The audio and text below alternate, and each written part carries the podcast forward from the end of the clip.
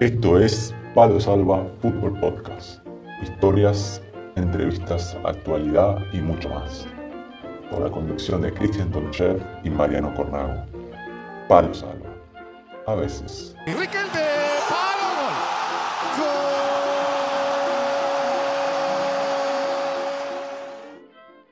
Hola a todos, eh, bienvenidos al primer programa de Palo Salva Fútbol Podcast. Eh, es un nuevo programa, estamos eh, iniciando esta aventura con, junto a Cristian Tonchev. mi nombre es Mariano Cornago y bueno, la idea es hablar de fútbol, cambiar ideas entre nosotros. Cristian Tonchev es un actual futbolista, eh, y yo que soy Mariano Cornago, ya estoy retirado, pero bueno, todavía algo me acuerdo y me, y me gustaría hablar y cambiar ideas con Cristian. ¿Cómo estás, Cristian? ¿Todo bien? Mariano, hola, buenas tardes. ¿Cómo va todo? Bien, bien, hermano. Buenas tardes, noche por acá en España. Ah, ¿estás grabando desde, desde dónde en España? Estamos acá, estamos en, en Córdoba, en Peñarroya, Pueblo Nuevo. En Peñarroya. ¿Qué tal por ahí? ¿Estás, eh, qué, ¿Qué temperatura tenemos por ahí? Y aproximadamente a la tardecita estaba haciendo linda temperatura, che. Eh, había unos 17 eh, grados, 15, lindo. Está viniendo la primavera. Ahora cuando baja el sol, obviamente refresca un poquitito más. Pero está, ah, está bárbaro. Por ahí, ¿de dónde estás vos? Yo estoy desde Grecia, de, se llama Rhodes, es una isla, y, acá también está fresquito. durante el día se está bien, pero a la noche, viste que hay que ponerse una camperita porque el viento y demás se pone, se pone un poco frío. Pero bueno, sobrevivimos, sobrevivimos, Chaquito. Sí, olvídate. sobrevivimos disfrutando. Sí, sí, no queda otra. Eh, Cristian, este, bueno, empezamos esta nueva, esta nueva aventura, esta nueva idea que se nos ocurrió. No sé si querés contarle a la gente un poco de qué va a tratar Palo Salva y los temas que, que vamos a hablar o ideas o entrevistas que, que surjan. Bien, bueno, eh, hola a todos los oyentes. Bueno, eh, acá desde aquí Cristian, Cristian Tonchev, futbolista profesional activo, eh, entrenador de juveniles y nada, bueno, es una aventura que, encaramos con, con, la idea de, recopilar historias, entrevistas, todo lo que tiene que ver relacionado al fútbol, lo que tiene que ver relacionado al fútbol de al fútbol que, que muchos no, no, logran alcanzar por, eh, por los motivos normales ¿no? que, que, la sociedad, que la sociedad va imponiendo. O sea que eh, hablamos mucho más de lo que es el fútbol normal, el fútbol, el fútbol eh, de la Tierra, no el fútbol de la galaxia, no es el fútbol de, de la elite. Así que nada, mucho por contar, mucho por descubrir, mucho por, por, por caminar y sin duda eh, será, será una aventura muy, muy bonita y en el cual, bueno, también como, como futbolistas que somos, tenemos derecho también a, exponer nuestros pensamientos, nuestras maneras de, de, contribuir o, o, darle a conocer a la gente lo que, lo que tiene que ver el fútbol diferente de lo que muestran las, los medios de comunicación. Un poco, de, un poco del fútbol terrestre, como dijiste, un poco que el que no se ve, no se ve mucho, no hay mucho, no se hace mucha publicidad, obviamente, no, no es masivo, entonces, y nosotros que hemos tenido la suerte por ahí de jugar en, eso, en ese tipo de, de liga, podemos por ahí dar otro punto de vista a la gente para que conozcan más cómo, cómo sobreviven los clubes, cómo es entrenar y jugar en, eh, en diferentes ciudades o países. Así que, bueno, la verdad que los dos estamos muy motivados para, para que esto vaya adelante. Sí, sin duda, sin duda. Obviamente la idea, la idea, como siempre, siempre hablamos en privado, como siempre hablamos con, bueno, con, con amistades, eh, la idea más que nada, más que llegar a un punto crítico, es más que nada afectar, afectar de, de la mejor manera, obviamente sin, sin ánimo de, de, ofender ni lastimar a, a nadie, solamente eh, exponer lo que, lo que bien sentimos, pensamos y creemos desde nuestra verdad. O sea que Palo Salva el nombre es de casualidad, no es porque vaya a haber palos, digamos. Dice el, el, el, el artista, eh, el, artista tiene el arte de hacer algo en el cual le da múltiples de, percepciones a quien lo, aprecia. Ahora, nosotros el título lo dejamos a, a interpretación. Exactamente. Este, Cristian, y si la gente no nos quiere seguir o nos quiere mandar un mensaje o, no sé, darnos un me gusta a las redes, ¿dónde nos puede seguir? Bien, sí, claro. Obviamente eh, estamos en las redes sociales, vivimos en una, en una generación tecnológica en el cual uno no, no puede desaprovechar y estamos en Twitter, Palo Salva, o es arroba POD, eh, eh, corregime Mariano, sí. en Twitter, arroba POD, Palo. Ok, Pod Palo, en Facebook Palo Salva, Instagram Palo Salva y eh, YouTube Palo Salva. También. Y si nos quieren mandar un mail, sea palosalvapodcast.gmail.com. Exactamente. Y también si la gente quisiera, quisiera eh, participar, ya sea con, con, audios de voz, con mensajes, eh, lo puede hacer vía telefónica en los, en los teléfonos que se encuentran en la, en, la, en la, página de Facebook. Perfecto. Así que nada. Y bueno, Chaco, ya que este es el primer programa y, es de fútbol y ya que tuvimos la suerte, bueno, vos todavía estás en activo, este, estaría bueno pensamos contar a la gente un poco de nosotros, de nuestra historia, de nuestro recorrido, para que nos conozcan un poco más, el que no nos conozca. Y bueno, te quería preguntar como para, para empezar, ¿qué es y qué significa el fútbol en tu vida? Bueno, para, para, hablar de esto, obviamente me tengo que remontar a mis inicios. Bueno, soy de, de Presidencia Roque Saspeña, del Chaco, la segunda ciudad en importancia del Chaco. Eh, y bueno, allí en 1982 eh, nació Cristian, más conocido como Maní, y ahí, bueno, de chiquito recuerdo mi primer, siempre, siempre recuerdo una imagen que he tenido que con el pasar del tiempo no sabía si era un sueño o era realidad, pero yo obviamente mi primer recuerdo de chico, siempre se lo contaba a mis viejos, de que era eh, mi viejo agarrándome de la mano y saliendo por un pasillo de una por uno de los pasillos de casa a la calle y donde yo escuchaba mucho ruido, ¿viste? Y escuchaba ruido y gente celebrando, etcétera, etcétera. Y con el, con el pasar del tiempo, a mis 10 años, obviamente, se lo conté a mi papá además, y claro, él me contó, me certificó de que eso fue real. Obviamente, eh, yo tenía 4 años y, y, esto se remontaba a 1986, cuando Argentina sale campeón en, en México, 86. Y bueno, eh, mi primer recuerdo fue eh, recordar la celebración de, de, de, nuestro país, Argentina, luego de haber, haber consagrado a Argentina campeón. ¿no? Entonces, a partir de ahí, obviamente, uno fue creciendo, fue creciendo en, en un barrio, un barrio de, nivel medio, eh, jugamos al fútbol todo el día y obviamente en, en, aquel entonces era, era más que nada un, un juego, un, unas ganas de estar ahí en, en, el barrio con los amigos, de disfrutar. Eh, eh, esperar hasta que inclusive en verano eh, llegue las 4 o 5 de la tarde para que baje el sol y la tierra no te queme, porque jugábamos descalzo. Y, y nos juntábamos a tomar tereré con los, con, con, los amigos debajo de un paraíso, jugando el truco y esperando a que baje el sol. Y bueno, obviamente cuando el sol, el sol cesaba, nos daba la oportunidad de, armar nuestros, nuestros partidos habituales.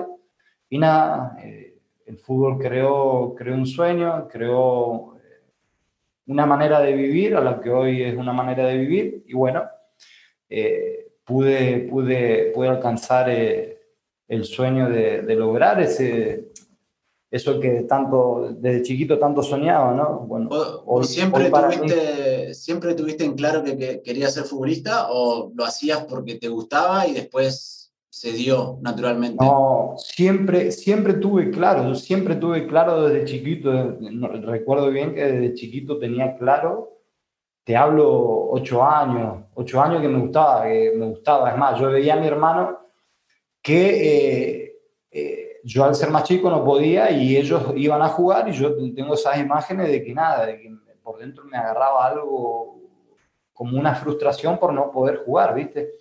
Y después cuando llegué a las edades que podía competir, etcétera, etcétera, de tener un, club, obviamente fui creciendo con la idea de, de, ser futbolista. Es más, había, había veces donde nos juntábamos con nuestros amigos y en el barrio poníamos dos palos, hacíamos una raya con cal y tirábamos papelito al suelo para, para, para, para recrear de que estábamos jugando en, un superclásico, un Boca River, ¿viste?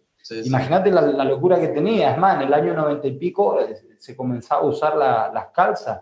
Y yo, obviamente, hincha de Boca, lo veía Giuntini. Giuntini usaba las calzas, ¿viste? Número 6 de Boca. Número 6, exactamente. Y claro, salieron las calzas, imagínate, yo mi locura era imitar a los futbolistas de primera y me, me metía unas ¿Te compraste, ¿Te compraste una negra o una de color? una, de color fosforito, recuerdo. Ah, era, era discreto, digamos. No, para no llamar la atención. No, tenía otra. Mi vieja usaba calza y tenía una de color amarillo fosforito. Y me ponía las calzas y invitaba a los futbolistas de primera, imagínate vos.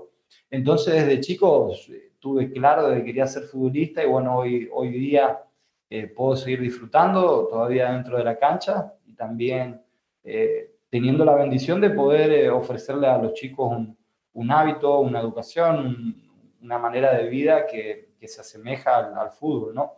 Pero bien, hoy en día, hoy en día el pensamiento de sueño, el pensamiento del fútbol, de lo que fue para mí cuando era chico, hoy a día de hoy cambió, ¿no?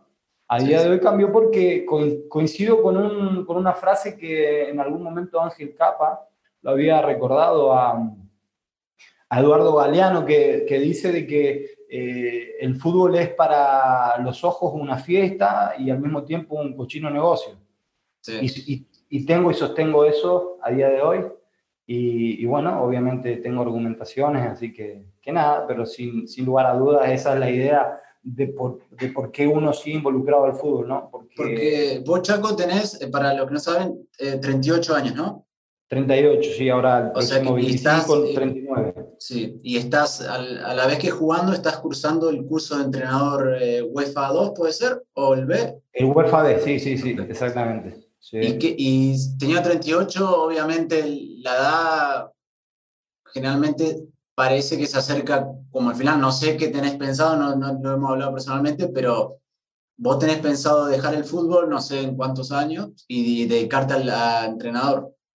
Eh, nunca, nunca me puse una, una, edad. Yo cuando comencé a tener 35, 36, lo que pasa es cuando eh, tenía 35 salió una oportunidad de Asia.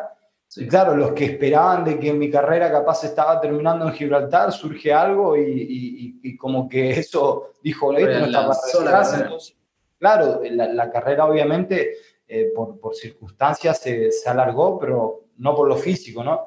Entonces, a partir de entre 35, 36, 37, uno decía, y porque todo el mundo, obviamente, cuando hablaba con, los, con periodistas o gente conocida, me decía, che, ¿y hasta qué año vas a jugar? Y obviamente uno siempre le decía, no, no me pongo en una fecha, siempre, siempre y cuando Dios me dé la bendición de que el, eh, el cuerpo responda, de que no tenga lesiones, uno sigue adelante, ¿no? Obviamente siempre con los pies en la tierra, pero eh, un tiempo atrás me, me, me, propuse de, eh, de, que al menos eh, completar una carrera de 20 años y o sea de que este, este año, eh, ahora cuando cumpla 39, se cumple una carrera de 20 años como, profesional.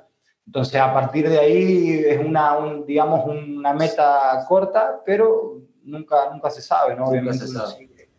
y bueno, Chaco, ya que tocaste el tema de Asia y Gibraltar, este, ¿Querés contarme un poco cómo fue tu carrera en cuanto a clubes? ¿Dónde eh, iniciaste? ¿Cómo, se, ¿Cómo fue desarrollándose? Sí, claro, sí. Eh, eh, nada, obviamente. a la edad de 16 años, bueno, en el sub-17 de Huracán de Corrientes y a los, a, los, pocos meses surge la oportunidad, una prueba para ir a, Boca Juniors y bueno, me tocó ir a Boca Juniors en el año 98, ¿sí? entonces eh, ahí hice una parte también de inferiores, estuve en, en, en, Boca Juniors siete meses, y bueno, obviamente ahí quedé, quedé libre por la cantidad de, de, futbolistas, de chicos que pasan por ahí. Hay, hay una historia, Chaco, ahí, me, eh, decime si es verdad, ¿puede ser que en un entrenamiento le tiraste un caño al patrón Bermúdez? Sí, era el cuarto mes que estábamos en, entrenamiento eh, estaba, estaba el entrenador nuestro Cibarelli, Altieri, y bueno, eh, eh, fue un jueves, era donde el primer equipo tenía que hacer fútbol y justamente invitaron a, nuestra categoría. Yo entré en el segundo tiempo y claro, habré jugado 20 minutos. La segunda, el segundo balón que toco, justo bien al cruce, estaba jugando de volante por izquierda, recuerdo, y justo justamente viene Bermúdez a un cierre, le tiro un caño y cuando le voy a tirar, porque me sale nuevamente, cuando le voy a tirar el segundo, me, él se dio vuelta y me levantó para arriba un balón con, con, con lo que encontró, o sea, me reventó. En eso, obviamente, estaba pitando eh, Carlos Bianchi, paró el entrenamiento y, y dijo, le dijo, Jorge, tranquilo, y obviamente, eh, él, él, él, no dijo nada, ¿no? No dijo nada no dijo nada, ni, perdón, ni, mucho menos. Se levantó y sí, así. Bueno, eso, eso, eso eran los palos en el cual uno, uno se fue educando en el sentido de que en esos niveles eh, muchas veces la floritura que uno trae en la cabeza no sirven en determinados momentos, solamente como un recurso. Y eso me fue enseñando mucho a, a ver qué es lo que me iba a encontrar o qué es lo que se encuentran en, en esos en esos niveles, ¿no? ¿Y hubo, ¿Y hubo un jugador de Boca que te dijo algo al final de la práctica sobre esa jugada?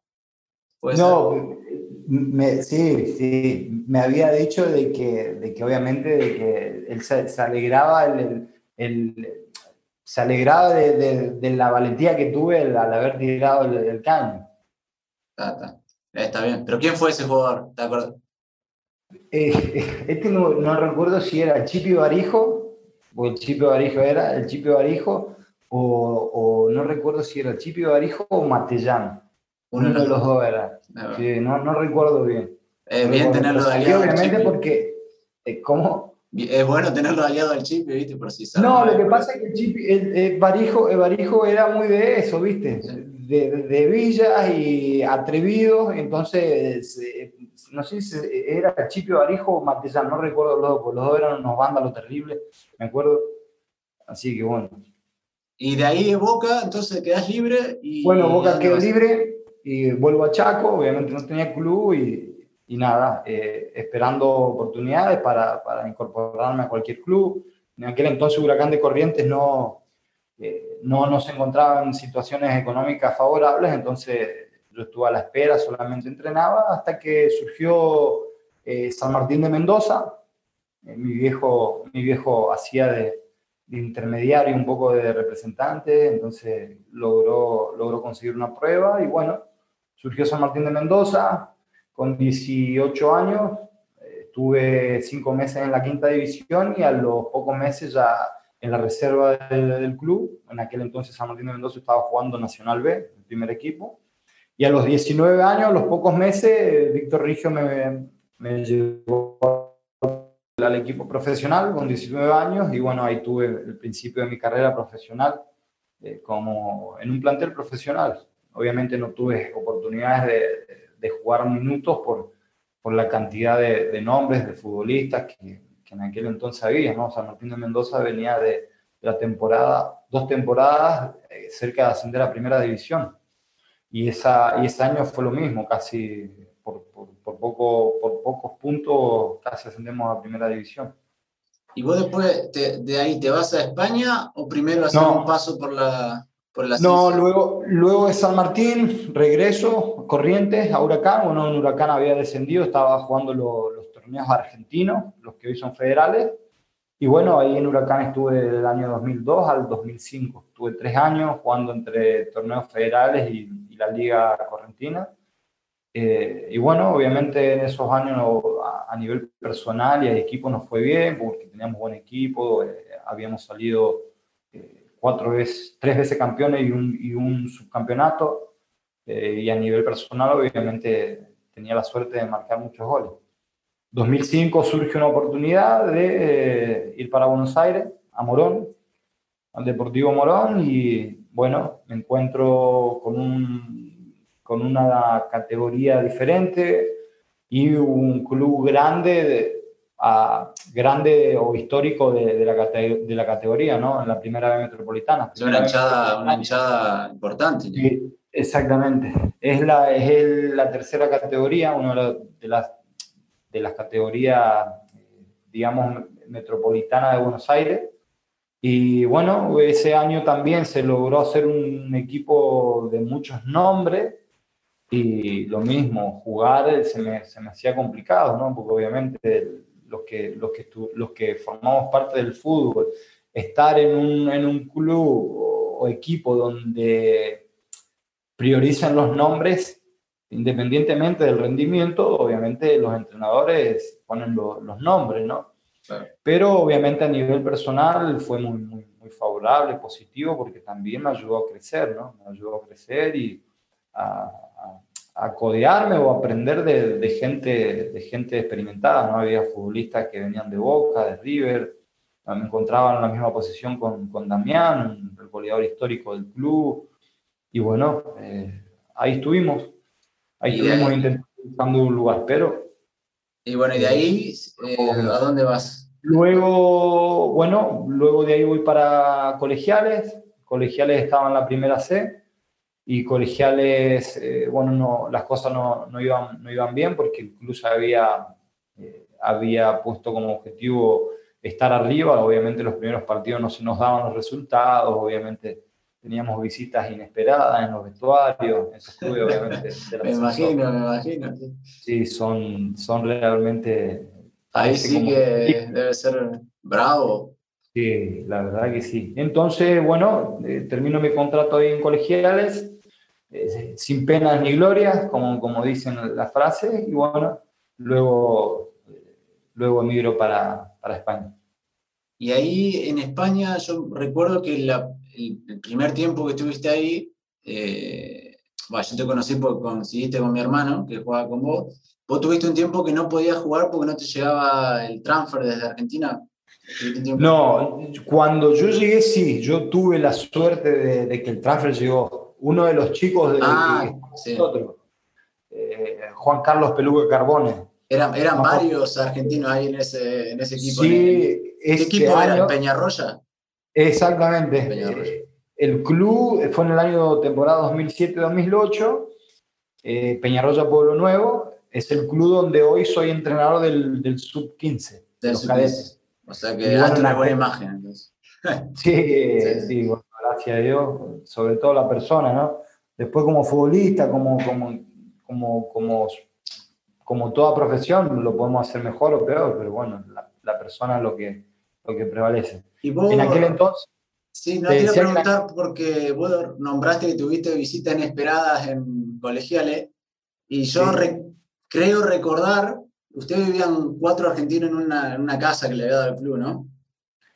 Eh, en, ¿Aquí en España? En el Peñarroya, sí. Sí, bueno, eh, al principio éramos cinco o seis argentinos, había africanos, portugueses, brasileros, éramos, había buenos futbolistas, futbolistas de selección de, Guinea, eh, éramos cinco o seis argentinos, obviamente divididos en diferentes casas, y en una de las casas obviamente estábamos cuatro, en otras eh, había otros, otros cinco, etc. No, porque creo recordar que me contaron que en esa casa de los cuatro argentinos, una vez recibieron una visita de un grupito del pueblo que estaba un poco enojado porque se ve que algún, algún argentino estaba coqueteando con alguna señorita del pueblo.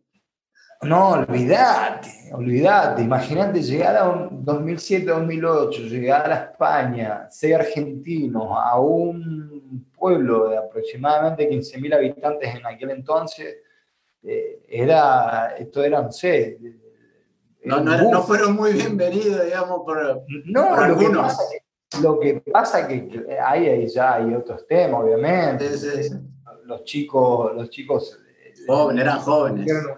Claro, se pusieron un poco celosos, ¿viste? Entonces teníamos que recibir las visitas en casa de que nos iban a, uh, iban a matar de todo, imagínate. Íbamos a entrenar y íbamos a entrenar y nos, nos gritaban que nos volvamos a nuestro país.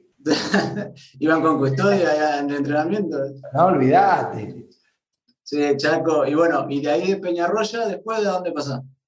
Y bueno, desde Peñarroya ahí, ahí comienzo mi, mi, carrera aquí en Europa. Obviamente eh, todo comienzo difícil, ¿no? Porque claro, al estar en España, por más que vengas de segunda división de Argentina o que hayas tenido eh, un paso por el ascenso contrastado, ¿no? ¿no? No significa nada, ¿no? Aquí obviamente no. El fútbol más que nada es quién sos, te dicen, ¿viste? ¿Dónde jugaste? Eh, eso, esas son las cartitas de presentación, lamentablemente. Pero bueno, uno tuvo que, que esforzarse nuevamente para hacerse un nombre. Y, nada, surgió la oportunidad de, ir a Espiel, otro pueblo acá al lado, jugué media temporada. Eh, luego me fui a Azuaga. En Azuaga estuvimos dos temporadas. Luego de Azuaga me voy a Castilla-La Mancha, Gimnástico de Alcázar. De Gimnástico de Alcázar a la Unión Balompédica Conquense. De Conquense voy al GC Villaralbo, de Zamora eh, luego de Zamora, eh, de Zamora, en Zamora tuve, ese verano de terminar con Zamora, tuve una oportunidad de ir a Malta, justamente con, con, con el amigo Emiliano, Emilio Cornado, más conocido como Dizzy. Eh, gestionó, gestionó una, unas... Ah, ¿Hizo de representante? Y sí, viste, nosotros... ¿Cobraba caro la comisión? ¿Era cara la comisión? No, no, no. pero viste que eh, eso son una de las cosas que, que, la, gente, la gente no conoce, ¿no? Uno cuando eh, los representantes, eh, los amigos, cómo, cómo se gestiona todo esto, la gente no conoce, ¿viste? La, gente dice fútbol, Europa, y piensa de que esto es los representantes, esto de Cristiano Ronaldo, dinero, etcétera, etcétera, pero claro en, estos niveles los mismos amigos hacen de, hermano y hasta de representante. Bueno, en este caso Emilio hizo de... Exactamente. Y bueno, en ese, en, ese, en, ese, en ese mes ahí en Malta, bueno, no se dio la oportunidad de firmar por, por, unos desacuerdos económicos y bueno, regreso a Suaga, firmo una Suaga y a los dos meses sale una oportunidad de ir a, a Gibraltar. Y ahí me voy para Gibraltar, a la Premier League de Gibraltar. Y ahí en Gibraltar llegaste a jugar la Europa League. Sí, sí Gibraltar, Gibraltar siempre, siempre va a ser muy, va a ser un, cuando me digan Gibraltar siempre va a ser un, una parte de mi vida importante, en el cual obviamente guardo afecto, como, como todos los clubes, ¿no? Pero creo que Gibraltar fue un punto de inflexión ahí, porque obviamente Gibraltar venía el año 2013 de, de ser aceptado por la UEFA, y ingresar como miembro UEFA y, a pertenecer a las competiciones como Europa League, eh, Champions League, eh, competiciones a nivel nacional. Y obviamente Gibraltar venía de, ser una liga de muchísimos años, de mucha historia, pero de un nivel amateur. Obviamente los futbolistas de, de adentro eh, tenían una mentalidad, una mentalidad amateur, salvo uno o dos que, que, se cruzaban ahí a la línea de la Concepción, a España, y, así tuvieron un poco de educación diferente de lo que es el, fútbol. ¿no? para el que no lo sabe, Chaco, eh, Gibraltar es un peñón que queda, está, en territorio español, pero es, eh, pertenece al Reino Unido. Eh, Gibraltar es el, el, pico de Europa, ¿sí? es el, pico de Europa que, que, está en el estrecho, enfrente de África, y está en tierra ibérica, lo llamo, está en tierra ibérica, pero eh, obviamente eh, es, eh, pertenece a, a, Estados británicos, al Reino Unido, ¿viste? Pero obviamente ahí adentro hay una, una mezcla de culturas, hay, hay, gente, hay obviamente españoles, hay gente ingleses, hay judíos, musulmanes, obviamente es una tierra chiquita, pequeña, es un peñón, pero de gente muy, muy hospitalaria, exactamente, y hospitalaria al menos, al menos con, con lo que a mí me respecta. ¿no?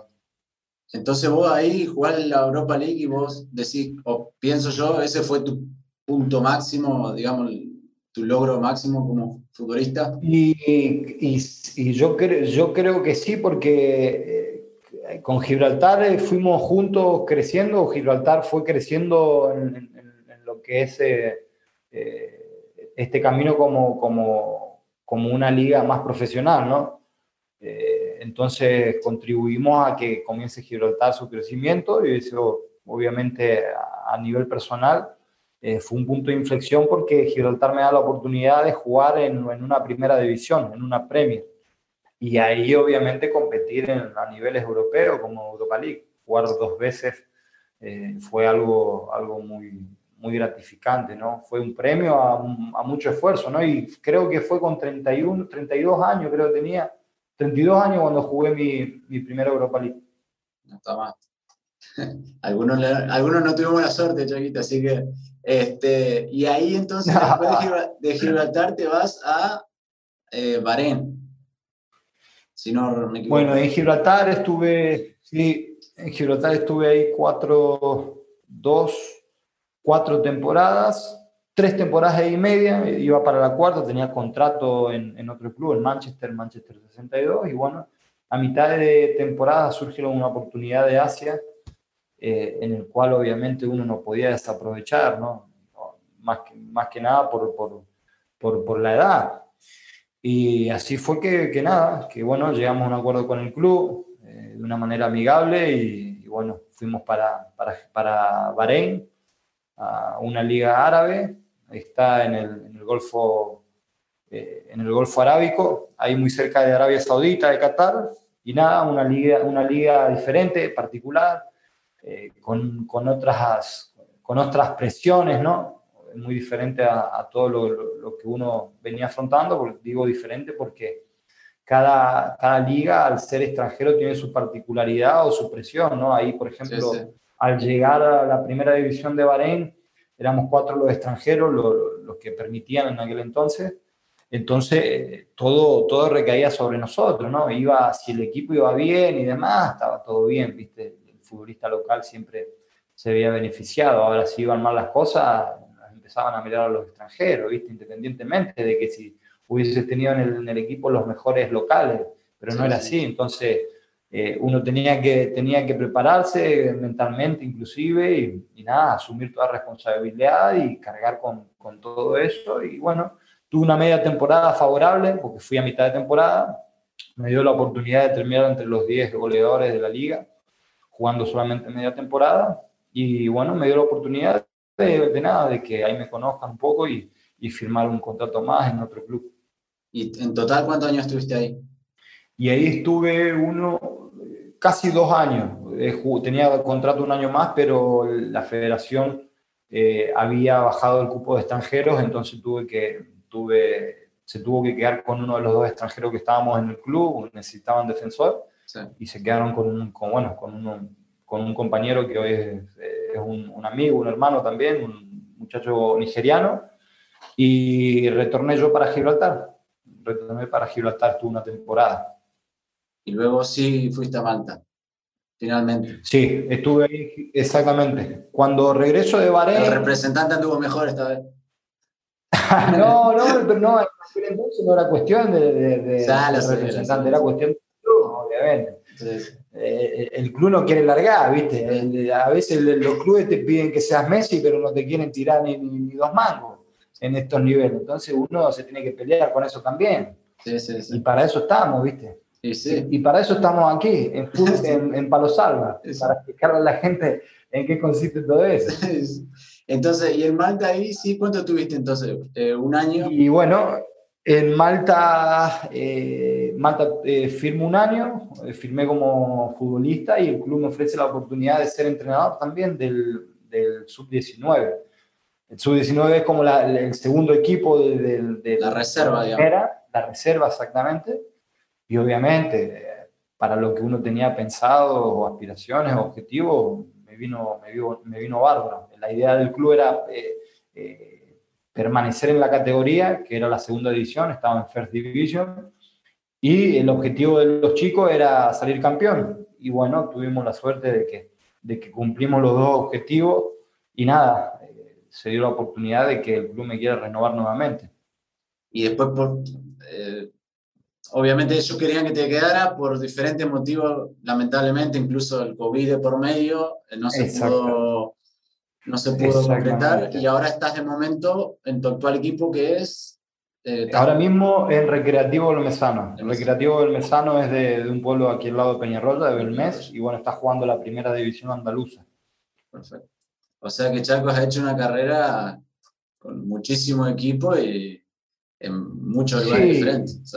Sobre todo, sobre todo siempre uno cuando, cuando mira atrás, siempre, viste, cuando hablamos, cuando hablamos a niveles privados, siempre uno, uno mira atrás y siente mucha paz, mucha tranquilidad y mucha, mucha alegría, viste, porque, qué sé yo, como hay una frase que Marcelo Bielsa, Marcelo Bielsa decía, es más, eh, la tengo por acá, mirá, la tenía por acá porque sé que, sé que, que es muy positivo. Eh, tocarla y que la gente la escuche. Dice que la producción se mide en función de las posibilidades y no exclusivamente en función de los logros. Tiene que haber una relación entre lo que una persona posee antes de empezar y a dónde llega. La sociedad estamos acostumbrados solo a valorar a aquel que llega más arriba. Y, y lo que dice Bielsa me, me, me sienta muy, muy identificado porque uno mira hacia atrás y tuvo muchas dificultades, mucho más en, esta, en estas divisiones, ¿no? A uno si le cuenta que con 20, 28, 29 años tenía que jugar por 150 euros en, canchas de albero y, tirarse y rasparse y luego llegar a, a, ganar mucho dinero en ligas árabes, uno no lo cree, ¿viste?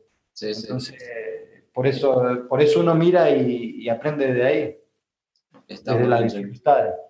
Y lo que importa es cómo, que también se lo dice, el recorrido, eso es lo que, lo que importa, quedarse tranquilo que uno dio todo, y, llegó, dio todo lo que pudo y llegó hasta donde... Esa la tranquilidad, ¿viste? Esa la tranquilidad, es más, eh, suelo escribir, ¿viste? Para, bueno, para la gente que escucha, si, si le gusta eh, leer, etcétera, tengo un blog, caton, eh, Después lo vamos a dejar escrito también en la... Exacto, y bueno, suelo escribir y ahí escribo que que, obviamente cuando uno llega a lo que más o menos se propone, generalmente no te da la felicidad eso, te da la felicidad el camino recorrido. Y eso es una gran verdad que uno lo experimentó y lo pueda hablar expresamente porque cuando vos llegás, lográs algo que vos te, propusiste y al fin, al fin y al cabo llegás ahí en ese momento y no recordás la cima de vendría a ser, estás recordando todo lo que pasaste y el estar ahí arriba, como siempre le hablo a los chicos cuando, cuando tengo estas charlas, lo que, lo que hace el haber llegado a un sitio que te permite mirar de una perspectiva más alta para encarar nuevos sueños, ¿viste? Estar en una montaña, dice que llegar a una montaña, a, la cima, lo que te permite es mirar otra montaña para ir a escalarla, y es una gran verdad, ¿viste?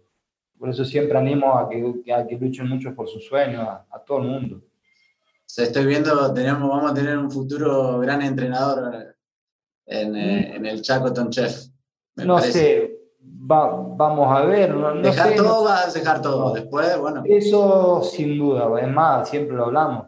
Eso sin duda, de que voy a dejar todo, eh, eh, eso está más que claro, más que claro porque no tengo otra manera de ser, no tengo otra manera de encarar las cosas, más que, más que ser claro, honesto y trabajar y dejarlo todo, ¿viste? Obviamente habrá muchísimos mejores y, bienvenidos sean, el cual se puede aprender. Lo importante, obviamente, eh, es dejar algo en las personas, ¿viste? Está muy bien, Chaquito. Y bueno, este, entonces, de momento, hasta, hasta, hasta tu último yo en este momento Yo en este momento voy a cambiar el rol y mientras yo trago saliva, seco mi boca, también sería bueno que le cuentes a la gente un poco de vos, contanos, contale a la gente, porque obviamente yo te conozco, contarle a la gente un poco de vos, de dónde venís, eh, cómo fue tu comienzo, cómo fue tu, tu, tu camino, tu camino en el fútbol el, un poco. El mío va a ser un poco más acotado, no, no estuve en tantos clubes, pero este, bueno, yo soy, para el que no me conoce, de Nogoyá, Entre Ríos, una ciudad de 35.000, 35 30.000 habitantes. Este, y también como vos, desde chico yo siempre tuve la cabeza que quería jugar al fútbol. Eh, quería jugar al fútbol y me recuerdo también jugando en el parque frente a mi casa todos los días. Este, después me acuerdo, ya con 14 años, eh, vinieron de Rosario Central a hacer una prueba en Nogoyá. Eh, quedé, pasé la primera, el primer filtro, fui a Rosario, pasé el segundo filtro y ya al, tercer filtro me dijeron que, que sí, que me quedara. Me fui a los 15, a Rosario estuve tres años y medio. Cuando llego a cuarta, quedo libre eh, y luego de ahí me voy a, España. Este, Y, en España empiezo jugando, eh, yo lo conocía, hay un atleta que, argentino que es muy famoso, se llama Antonio Silvio, y él vivía en Guadalajara, y por medio de él voy a parar al Deportivo Guadalajara, que ahora está el Mono Navarro Montoya de, manager en el Deportivo. Sí, sí, está el Mono Navarro Montoya de manager, le mandamos un saludo, y también, lo tiene, también lo tiene arquero a Manolito Delgado, es compañero. Es compañero tuyo, es compañero tuyo.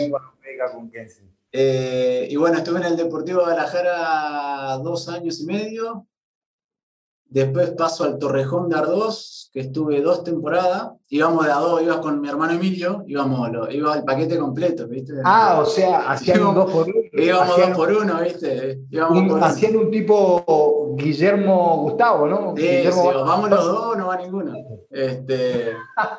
Muy buena. Y sí, y después. antes que siga, antes que, que siga, ¿Cómo, cómo, ¿Cómo llegan a los diferentes clubes? ¿Por medio de representantes? No, a Guadalajara llegamos por intermedio de Antonio Silvio y después, estando en Guadalajara, nosotros éramos chicos, teníamos 18, 19 años, un, un entrenador que trabajaba en la Federación Española se llevó, nosotros jugamos en lo que era la, la, la reserva de Guadalajara, llevó como a 5, 6, 7 jugadores al Torrejón de Ardós del Guadalajara. Eh, y ahí nos fuimos a Guadalajara. Después, desde, desde Torrejón de Ardós, yo paso a, al Daimiel, eh, en Castilla-La Mancha, y ahí nos separamos. Y mi hermano termina en Peñarroya. Eh, yo a Daimiel fue por intermedio de un amigo que se, que se llama Eduardo, este, que él me hace el contacto no era representante ni mucho menos. yo, estando en Daimiel, conozco a un representante que fue representante tuyo también. Eh, no vamos a decir el nombre, porque después hablaremos en otro programa. No, sino, no, pero precisamente se, de, cada experiencia se sacan, se sacan eh, enseñanza y obviamente eh, para la gente que nos está escuchando, representante va a ser un tópico en el cual en uno de los capítulos tocaremos. Hablaremos profundamente. Otro tema. Y bueno, por medio de ese representante, mi hermano Emilio se va a Peñarroya y ahí coincide con vos. Yo estuve en, Daimiel un año, luego me voy a Cristanense por medio de este representante, y ahí en Cristanense estuve tres años, eh, en Castilla-La Mancha también. Sí, sí, sí, eh, y ahí la verdad fue el, creo que donde de los clubes que más disfruté porque no sé, era como una... Es difícil, a mí yo lo, que me costó al final, por eso yo me retiré con 32 años, dejé de jugar, porque me costaba mucho el día a día y en Criptanense, no sé, fue la, gente, el grupo que había, era muy bueno. Entonces fue, siempre tengo el mejor recuerdo ahí. Eh, después paso de Criptanense a Villarrobledo, que estoy un año, fue un año malísimo, fui, fui un poco lesionada con una lesión de pubi.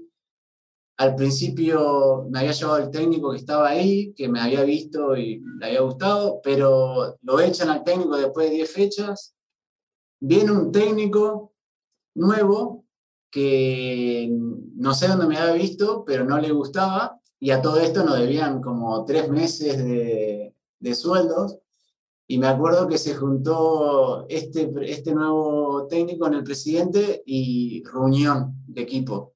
Y nos hacían pasar un cuartito uno por uno y nos decían, bueno, si te querés quedar, tenés que bajarte el sueldo a la mitad. Así uno por uno todo. Imagínate, yo, o sea, yo le dije que no, y muchos le han dicho que no. La cuestión es que estuve un mes más y al final me dijeron, bueno, rescindimos contrato y y nos fuimos cada uno por nuestro lado.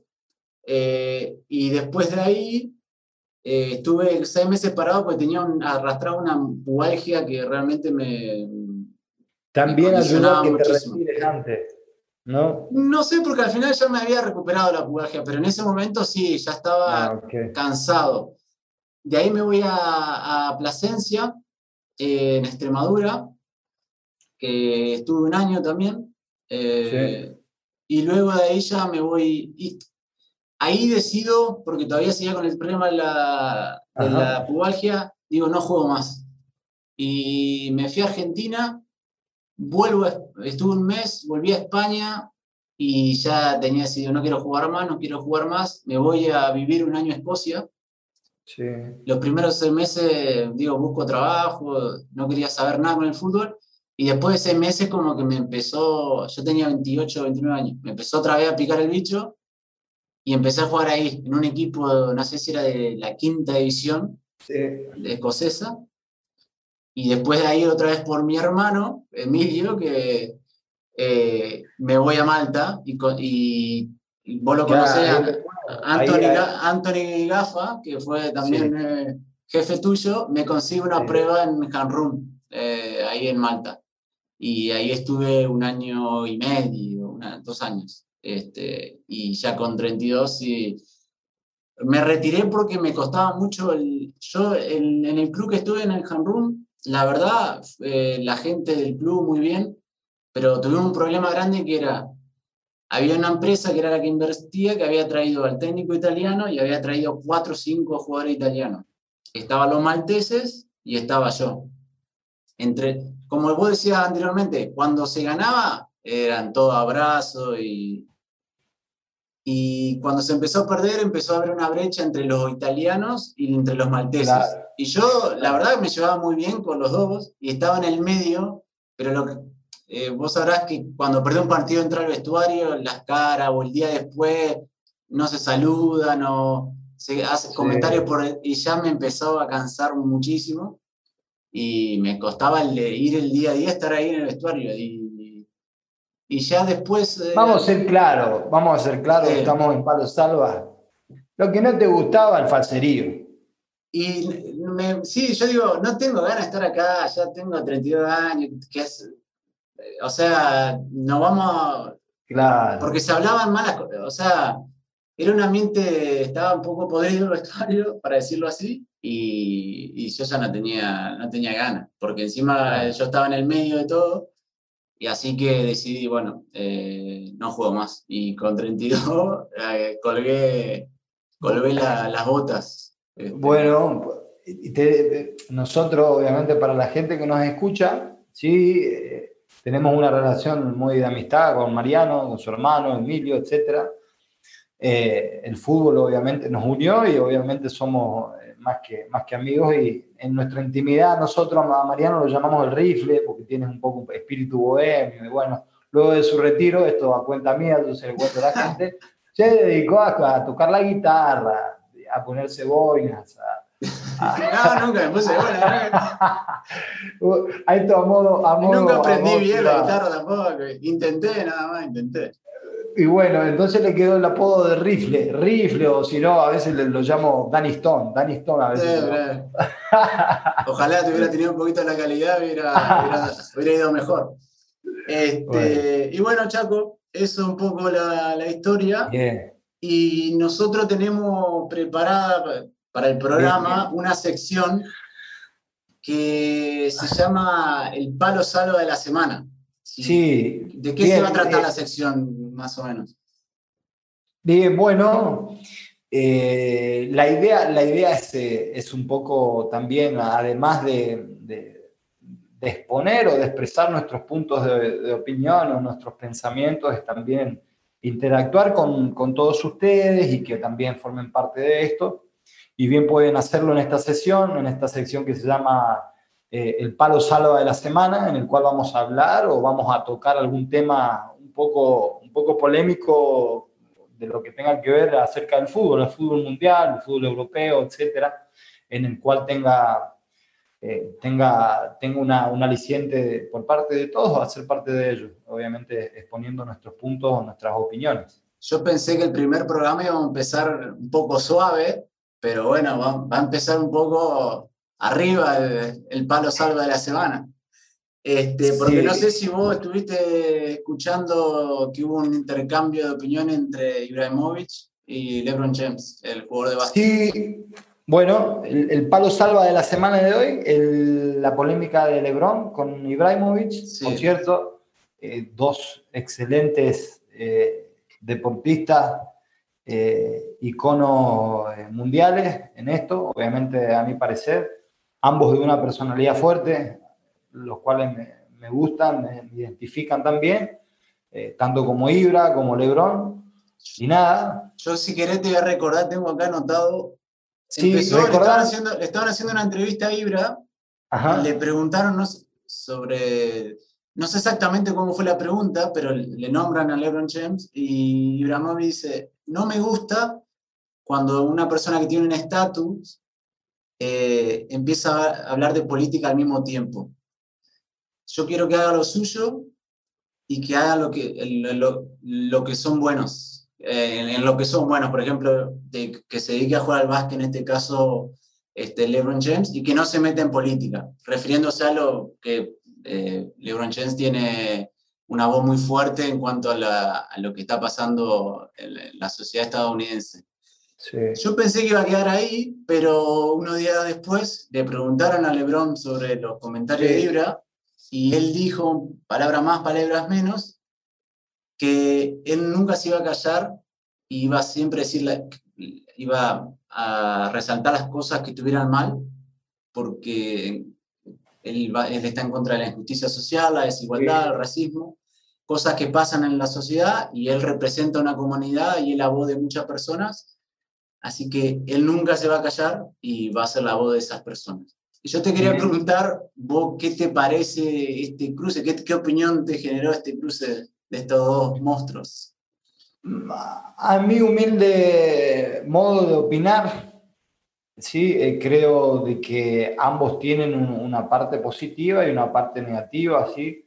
Bien, eh, Ibra, Ibra lo que dice tiene eh, una parte de razón y otra parte no, porque creo de que cuando consigues un estatus, sí, y, y, el, fin es, eh, el fin es aportar a la sociedad algo, algo positivo, como erradicar el racismo. Creo que, que, que en, en, en, mi haber tiene, tiene el apoyo, ¿sí? porque creo que cada, cada persona cuando, cuando tiene poder, como todo ser humano, todos ser humanos tenemos poder, eh, ¿qué hacemos con ello? ¿Sí? Muchos llegan y tienen un tienen un estatus, tienen poder, y utilizan el poder para eh, infectar una sociedad, infectar un, un, deporte, infectar política, infectar, infectar al mundo. Pero en este caso, obviamente, en, en, este caso puntual, obviamente apoyo a Lebron de que si tiene la capacidad de ser, de ser escuchado por millones de personas, de ser un icono en el deporte, y si tiene, tiene, tiene las agallas, la, la valentía de, de afrontar ello para erradicar el, racismo, eh, tiene mi apoyo. Obviamente Ibra en, parte tiene razón porque lo que mejor hace eh, Lebron es jugar al, baloncesto, me parece bárbaro. Ahora, si Lebron hubiese utilizado su estatus para, para, para infectar más a la sociedad, obviamente no tiene, no tiene mi apoyo, debería dedicarse realmente a, a jugar al básquet. Pero en este caso especialmente creo que, lo apoyo, ¿sí? Yo, o sea, yo lo que pienso es que para mí los deportistas elite no tienen la obligación de opinar o involucrarse en política o en temas de actualidad, pero si así lo sienten o si eh, así lo hacen o están informados, bienvenido sea y más en causas eh, tan justas como las que defiende Lebron. Así que yo también, eh, en este caso, yo todo lo... Es un salvo entonces. Sí, sí, sí, porque yo creo que LeBron, eh, o sea, las causas que él apoya y, y, Totalmente. y le da voz son muy importantes y creo que ojalá más deportistas se involucren. Tampoco quiero criticar al que no se involucra porque tal vez no, no tiene la información justa o no lo siente así, pero si lo siente y está informado y son causas justas, eh, bienvenido sea. Así que lo mismo que estamos totalmente, totalmente. Y bueno, Chiquito, ya se, alargó, no sé exactamente cuánto duró, este, pero bueno, creo que eh, para ser el primero, que nos tengan paciencia, que a poquito vamos a ir puliendo un poquito. Esto, como todo, necesitamos un par de partidos juntos, eh, conocer los movimientos. Exacto. Exacto, nada, por ser el primer capítulo de Palo Salva creo que, que, positivo, obviamente eh, eh, el contenido es que, un poco la gente nos conozca, sí, obviamente los que nos conocen bien y nada, a partir de, este primer capítulo, obviamente lo que viene te va, va, a ser un poco más, más atrayente, ¿sí? más, más relacionado al, al, fútbol en general. Así que nada. Y bueno, Chaco, que si no, este nos siguen en las redes, nos mandan un mensaje, nos ponen un me gusta, es, o se suscriben en los canales de YouTube, la verdad que nos van a hacer un favor grandísimo, porque es todo pulmón esto, ¿eh? es todo como... Exacto.